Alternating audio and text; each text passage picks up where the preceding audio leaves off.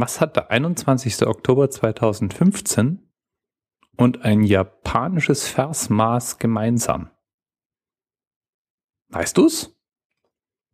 Nicht? Ich gebe dir einen kleinen Tipp. Hör mal hin. Eigentlich dachte ich, die müssten nicht vom. Hallo?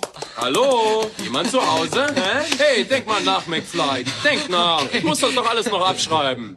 Ist dir nicht klar, was auf mich zukommt, wenn ich meine Schularbeiten mit deiner Handschrift abliefere? Ich flieg achtkantig von der Schule. Das war Biff aus Zurück in die Zukunft. Und der 21. Oktober 2015 ist damit auch klar, das ist nämlich das Datum, in dem Marty McFly in der Zukunft landen wird. Und eben besagten Biff, den wir gerade gehört haben, treffen wird.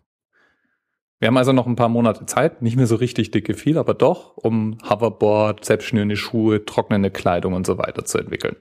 Wenn wir uns ranhalten.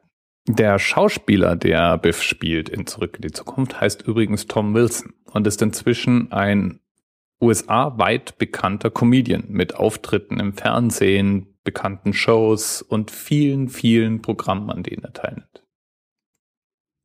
So, und jetzt mache ich hier eine abenteuerliche Biege. Denn was hat das alles, fragst du dich, nun mit Haikus zu tun? So heißen sie nämlich die japanischen Verse, auf die ich raus wollte. Und was hat das mit 17, nämlich unserer Episodenzahl, zu tun? Naja, die 17 ist leicht zu erklären. Ein Haiku ist ein japanisches Gedicht, das genau 17 Silben hat. Verteilt auf drei Zeilen. Erste Zeile fünf Silben, zweite sieben, dritte nochmal fünf. 17. Und was hat das mit Zurück und die Zukunft und Biff und Tom Wilson zu tun? Naja, eigentlich nicht viel. Außer vielleicht, dass Biff, ähm, Tom Wilson natürlich, in seinem Programm Haikus zum Besten gibt. Und die fand ich viel cooler als die bedeutungsschwangeren, japanisch übersetzten Haikus, die ich sonst so gefunden habe. Und deswegen wollte ich sie dir einfach mal vorbeibringen. Drei Minuten Haiku-Spaß. Hörst du mal an. Läuft ganz gut rein. Tja, und am 21. Oktober ist Party, oder?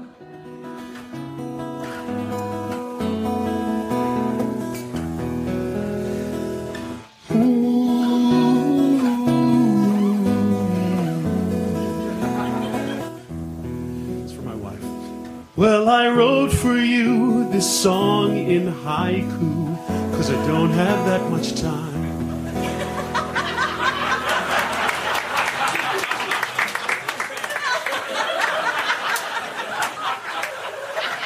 Haiku songs, easier to write, right to the point.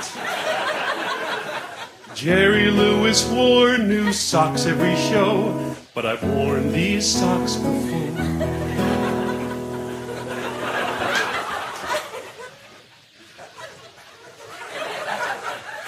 It's strange that a dog will eat a dead bird, but will never eat a grape.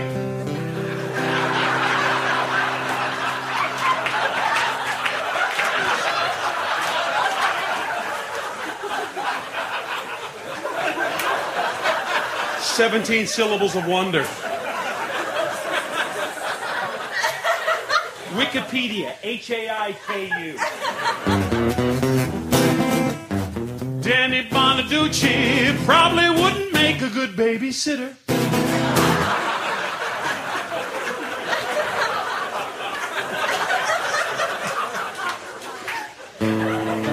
I don't write like Shakespeare, but then he didn't have antibiotics.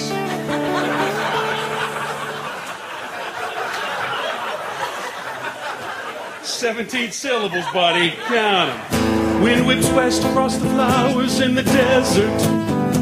Where'd I put my lip balm?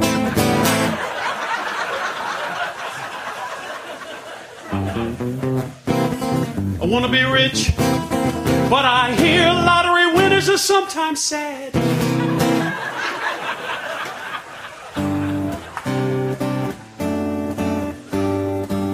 Life rushes on faster and faster, but the fact is you can't rush toast.